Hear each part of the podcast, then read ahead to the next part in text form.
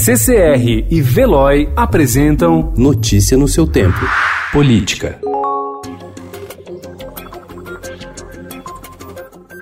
A justiça brasileira tem fama de ser lenta, e quando se trata do tribunal do júri responsável por crimes praticados intencionalmente contra a vida, a morosidade se revela ainda mais grave. O Conselho Nacional de Justiça estima que cerca de 30% das ações sob responsabilidade do tribunal do júri prescrevem, ou seja, perdem a validade por causa da longa tramitação, o que na prática impede o Estado de punir os investigados e reforça a sensação de impunidade.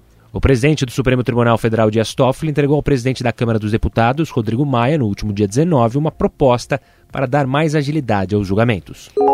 Esquece o PSL, tá ok? Recomendou o presidente Jair Bolsonaro a um apoiador na manhã de 8 de outubro, no primeiro sinal público de rompimento com o partido pelo qual ele se elegeu.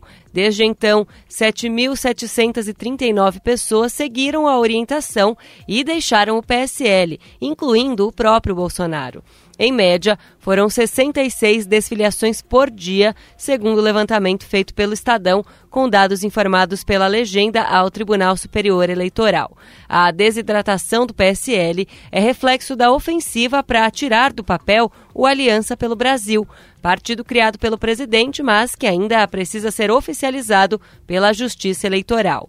Para isso, são necessárias 492 mil assinaturas de eleitores que não estejam filiados a outra sigla.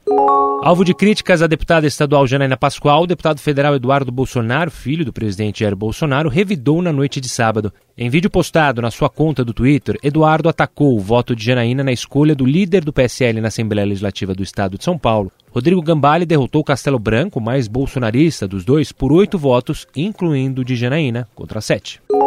Detalhes sobre as circunstâncias da morte do ex-policial militar Adriano Magalhães da Nóbrega, o capitão Adriano, devem ser revelados nesta semana com a conclusão de laudos periciais solicitados pela defesa dele e pelo Ministério Público da Bahia.